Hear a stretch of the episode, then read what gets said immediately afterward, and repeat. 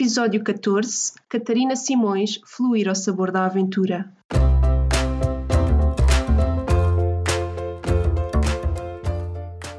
Olá, eu sou a Neuza e este é o Saltei do Sofá, um podcast sobre mudar de vida, sair da zona de conforto e viver alinhado com a própria essência. Todas as semanas vou entrevistar um convidado inspirador ou partilhar uma reflexão minha. Deixa-te inspirar.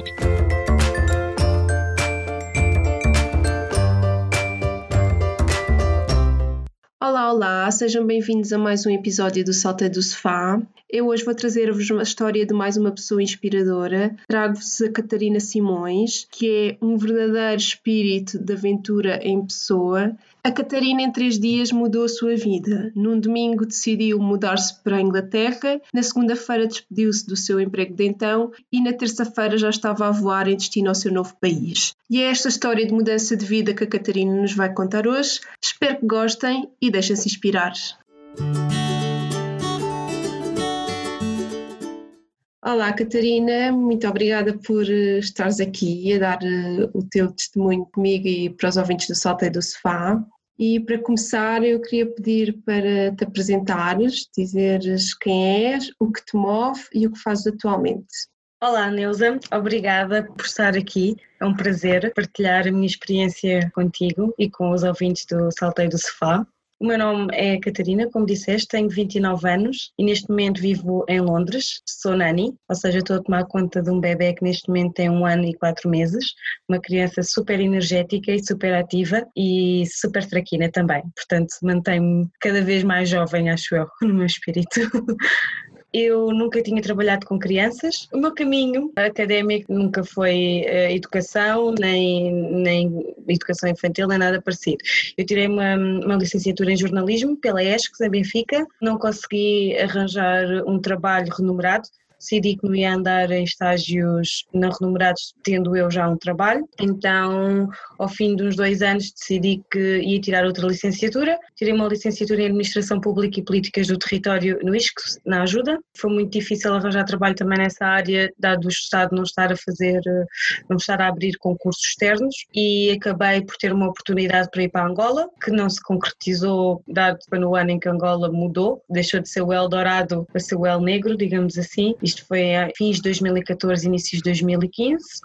Acabei por emigrar para a Inglaterra um pouco à aventura e aqui estou eu, quase ao fim de quatro anos, numa cidade diferente, porque eu emigrei primeiro para Coventry e agora estou no sul, em Londres. E pronto, o meu processo tem sido assim um bocadinho de aventuras. Tenho-me ido adaptando às oportunidades que me têm surgindo e não tenho pensado muito. Tenho simplesmente, olha, isto é uma boa oportunidade, vamos e depois logo se vê. Na altura, antes de emigrares para a Inglaterra, qual foi o principal gatilho que te fez dar esse salto, fazer essa mudança? Eu acho que foi a aventura eu queria aventura. Eu tinha um trabalho estável, já estava na, numa empresa há cerca de 4 anos e meio, com um horário de segunda a sexta, das 9 às 6. O salário não era mau, portanto, não é que eu tivesse propriamente desempregada. Eu sempre tive, foi um bichinho dentro de mim que gosta de andar a passear, gosta de coisas novas, gosta de aprender, definitivamente não gosta de monotonia. E então eu pensei, se eu não mudar agora ou se eu não fizer nada diferente agora,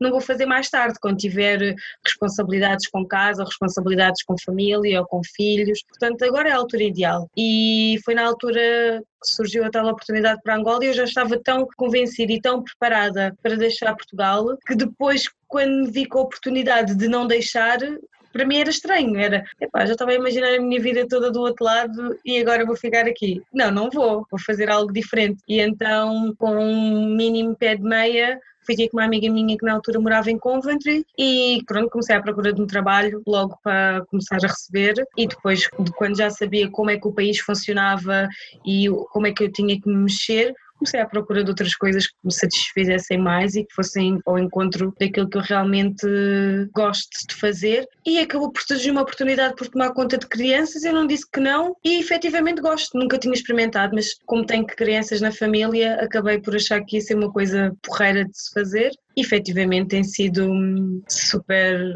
fascinante. Acabei por tirar também um curso de hum, Childcare nível 3, é um curso que prepara um pouco para seres um bocadinho educadora de infância, sem ser uma licenciatura, é um curso profissional, digamos assim.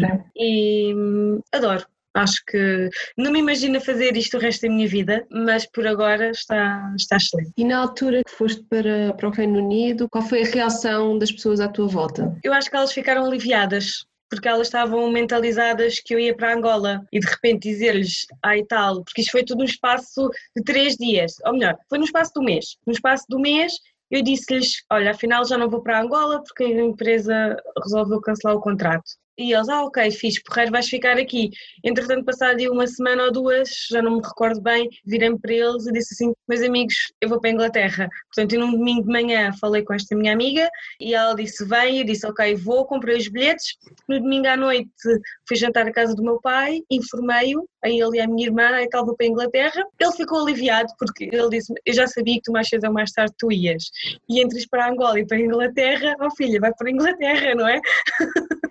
é mais perto, é mais seguro, porque o problema dele era muita segurança, não é? E então vai, e na segunda-feira despedi-me e na terça apanhei o avião. Pronto. e hoje olho para trás e, e se não tivesse sido assim, não sei até que ponto teria vindo porque eu sou uma pessoa que gosta muito de andar para a frente. Eu costumo dizer que os meus braços são asas e os meus pés são raízes porque efetivamente eu gosto muito de voar, mas eu sou muito agarrada à minha família muito agarrada mesmo. E então é a família que me puxa sempre para trás, no sentido que me puxa sempre a ir a Portugal. O que é bom, não, não acho que seja algo depreciativo. É um balanço. Ou seja, eu não consigo ser eh, extremista ao ponto de ficar sempre em Portugal porque gosto de andar para a frente, mas também não consigo andar sempre para a frente indeterminavelmente porque tenho a família a puxar-me depois para trás. Então acabo por ter uma vida mais ou menos equilibrada, digamos assim. E na altura, quais foram os principais desafios que tu sentiste? Para já foi a língua não que eu não falasse inglês, mas é o falar todos os dias. Pronto, é perderes aquela vergonha inicial, começares a falar com as pessoas e as expressões que são típicas daqui e tens que te ir eh, adaptando. Mas acabou, ao fim de uns tempos, acabou por ser normal.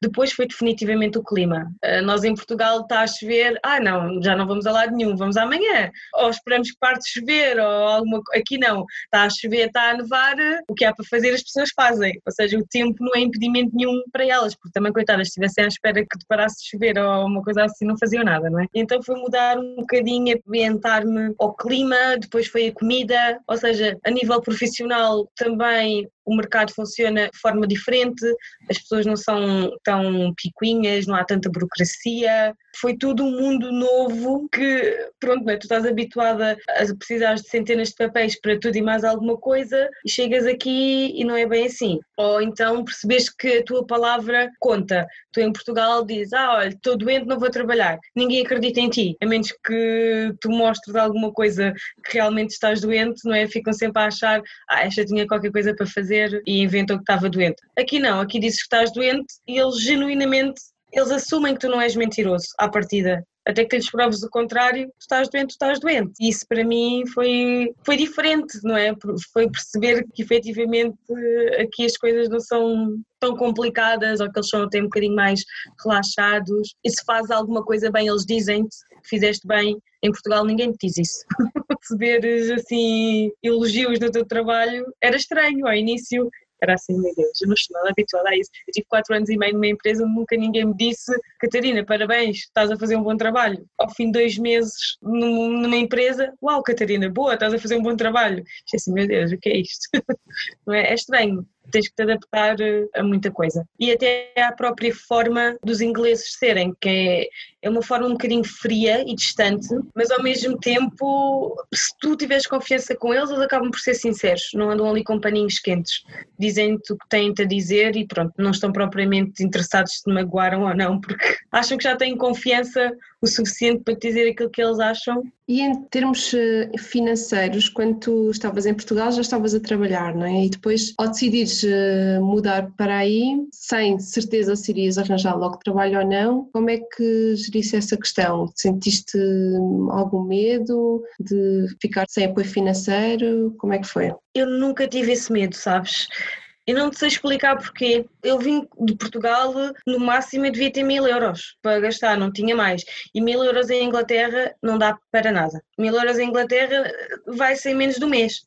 A pagar eh, uma renda e alimentação e transportes não é absolutamente nada. Mas eu não vim com aquela coisa do quero arranjar um trabalho na minha área. Não, eu vim com a mentalidade de quero arranjar um trabalho mais depressa possível para começar a fazer dinheiro e depois então já estando a trabalhar eu percebo como é que o país funciona, para onde é que tenho que ir, onde é que andam os outros empregos, onde é que andam as outras coisas, tanto que eu comecei, eu comecei a trabalhar numa fábrica, na linha de produção e gostava, nunca tinha feito nada disso na vida, mas era um trabalho como outro qualquer. E tive nessa empresa dois meses. E a partir daí, depois foi quando eu comecei a encontrar outros trabalhos e desde que estou aqui o meu salário foi sempre a subir, sempre a subir, o meu valor hora foi sempre a subir. Eu fui trocando trabalhos, mas sempre, não porque eu estivesse descontente ou porque eu não gostasse do que eu estava a fazer, mas porque me iam aparecendo oportunidades onde o valor hora era sempre mais elevado e as condições em geral também eram melhores. Não sei, eu acho que eu sempre pensei, se não der certo, Portugal está sempre à minha espera. Uhum. Portugal é um porto de abrigo, vai estar sempre ali, aconteça o que acontecer. Portanto, no máximo o que pode acontecer é eu ter que comprar um bilhete de volta. E quanto tempo é que tiveste desde que chegaste aí e arranjaste o primeiro trabalho? Uma semana. Foi rápido porque eu, lá está, eu cheguei, a minha amiga disse-me logo onde é que eram as agências, ou pronto, como é que mais ou menos as coisas funcionavam. Eu agarrei nos meus papéis, fui abrir conta no banco, fui alugar um quarto, fui enviando currículos, e ao fim de uma semana ligaram-me, olha, eu sei que não é nada relacionado com o seu currículo, mas nós precisamos de uma trabalhadora para a linha. Está disponível? E eu estou. E fui, pronto. E eu, na altura, em Portugal, acho que ganhava cerca de 4, 5 euros a hora, já não me recordo bem ao certo, e comecei a trabalhar a ganhar 9 libras. Na altura era à volta, se calhar, aí de uns 10, 11 euros. Agora, se calhar, está mais ou menos ela por ela, à hora. Com o horário também, das 8 às 5, à sexta-feira até te sair ao, meio-dia, com fins de semana livres, com tudo. Não era um trabalho pesado, eu estava sentadinha, portanto não tinha que carregar, nem fazer esforço, nem nada. Não sei, acho que se calhar por ter sido tão rápido, por ter sido no espaço de uma semana, se calhar por isso também não tive receio que alguma coisa pudesse correr mal. Claro que nem sempre tudo foi fácil eu estava a morar sozinha em Portugal e de repente ter que morar numa casa com outras pessoas, não é? Tens que te adaptar, tens que mudar. Estava habituada a ter carro em Portugal, comecei a andar de transportes, a ter que acordar cedo para apanhar autocarros ou metro. Acaba por ser uma, uma mudança de rotina que tu não estás assim habituada. Mas depois habituas-te e acaba por ser normal. E depois, quando surgem outras oportunidades, eu, eu penso, por que não? quando tu percebes como é que o país funciona, tu acabas por ter confiança em ti e naquilo que estás a fazer e mudas. E eu, como eu já disse, eu fui sempre mudando e nunca tive receio de mudar, porque Portugal é o meu plano B, sempre. Portugal está ali. Se alguma coisa no plano A correr mal, ao plano B. Pronto. Neste momento sentes-te realizada com a tua vida? Sinto, mas sinto que o meu bichinho já está aqui a dizer, Catarina, por onde é que vamos a seguir?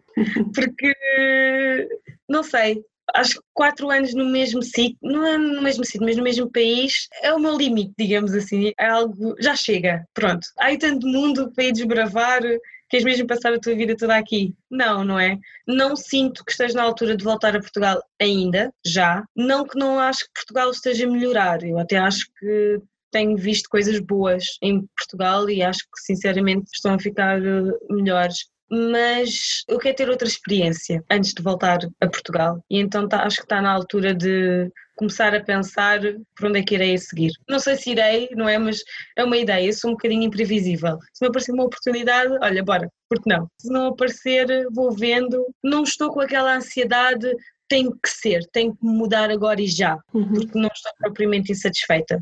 Gosto do trabalho que estou a fazer, estou contente com as condições, portanto, dá-me liberdade, é um trabalho que me dá liberdade para fazer aquilo que eu quero. E sentes que esse teu espírito de aventura e de andar sempre atrás da mudança é uma coisa muito intrínseca em ti ou sentes que de alguma forma vais buscando inspiração em alguém ou algumas coisas à tua volta? Eu acho que é um bocadinho dos dois, porque eu desde pequena que fui mudando e mudando. Eu, como gostava de coisas diferentes, adaptava-me a realidades diferentes, quer seja pelo meu grupo de amigos, quer seja pelas minhas atividades extracurriculares, mesmo pelo meu percurso académico. Jornalismo e administração pública não têm propriamente uma coisa a ver com a outra. E também acabei por ser bombeira voluntária, o que pronto também mete ali um bocadinho a parte da saúde, também não encaixa muito bem por ali. Depois tive a parte de sempre gostar muito também do campo, ou seja, são mundos assim muito diferentes. Faz-me querer saber mais e descobrir mais e ir mais além. Eu não consigo estar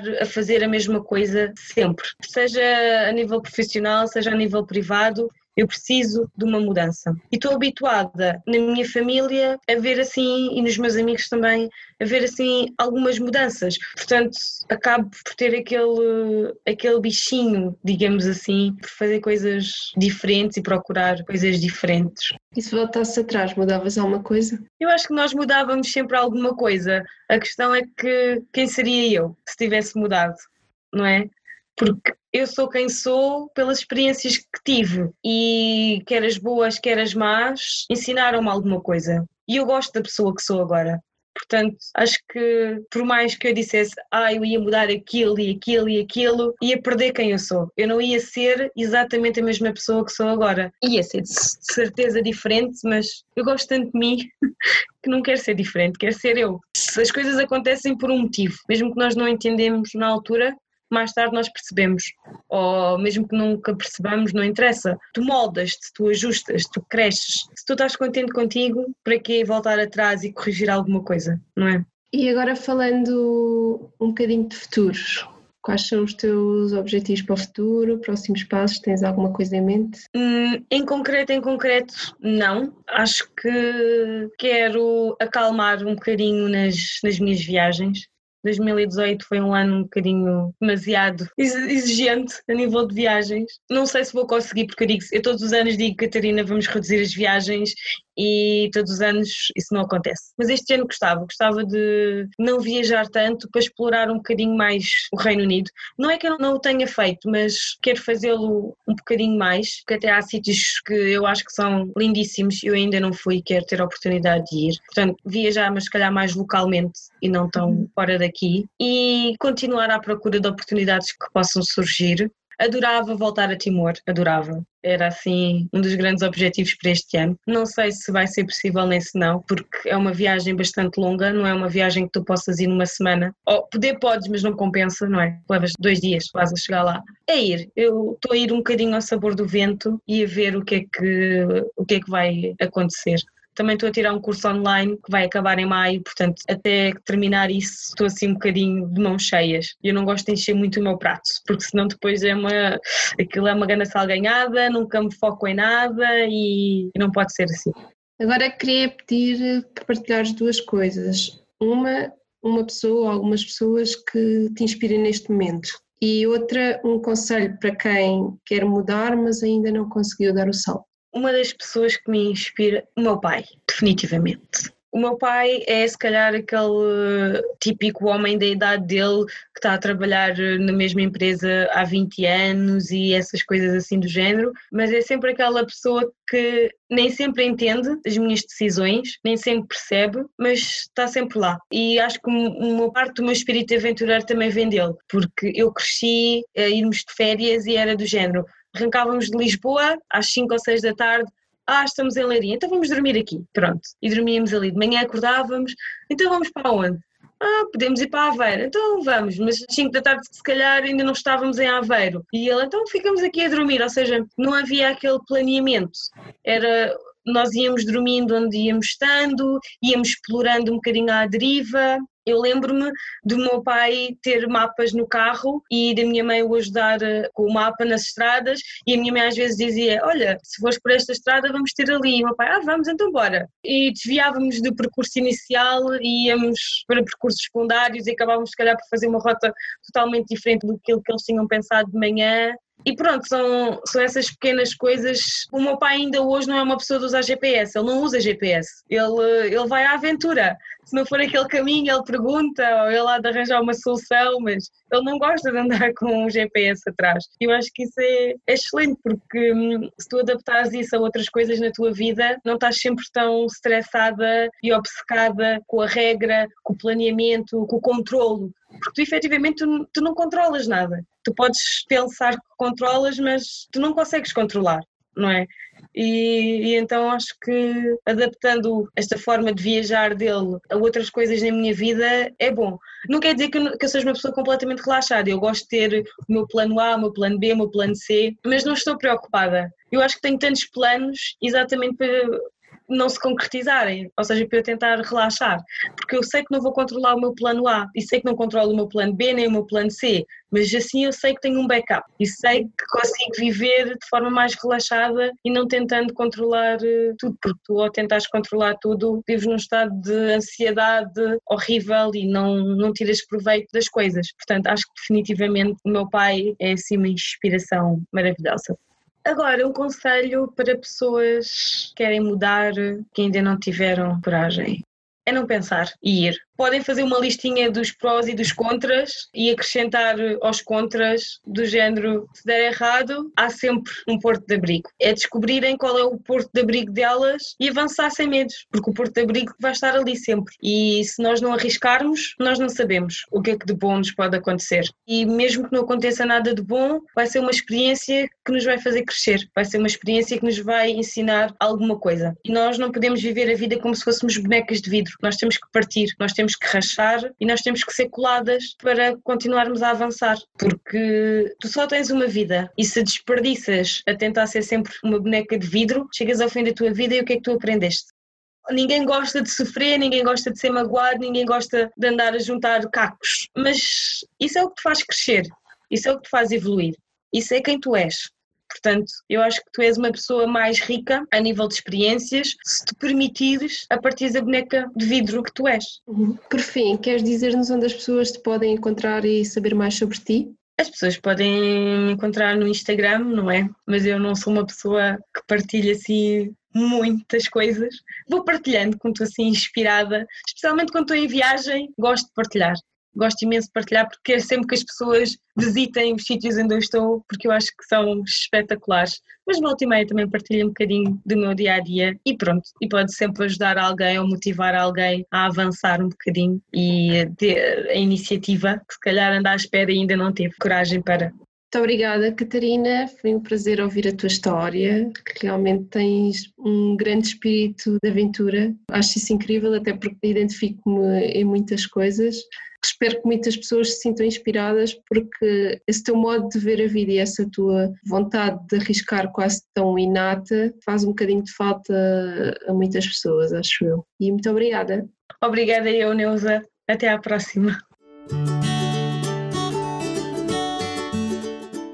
Muito obrigado por terem ouvido o episódio até ao fim. Espero que tenham gostado da história da Catarina e de certa forma vos tenha inspirado, sobretudo a ganharem mais coragem e a arriscarem mais, a temer menos muitos medos que muitas das vezes temos, mas não são assim tão medonhos, digamos assim. Ou seja, muitas das vezes nós formamos na nossa cabeça cenários bem piores do que na realidade podem ser. E acho que podem pegar no conselho que ela vos deu e utilizarem o Porto de Abrigo, como ela chamou, como um excelente modo de se sentirem mais seguros quando decidem arriscar em alguma escolha mais arrojada. E como sempre, peço-vos para deixarem o vosso feedback, partilharem o episódio com quem considerem que precisa desta inspiração para perseguir os seus sonhos. Muito obrigada mais uma vez por terem ouvido até ao fim e desejo-vos um dia mágico.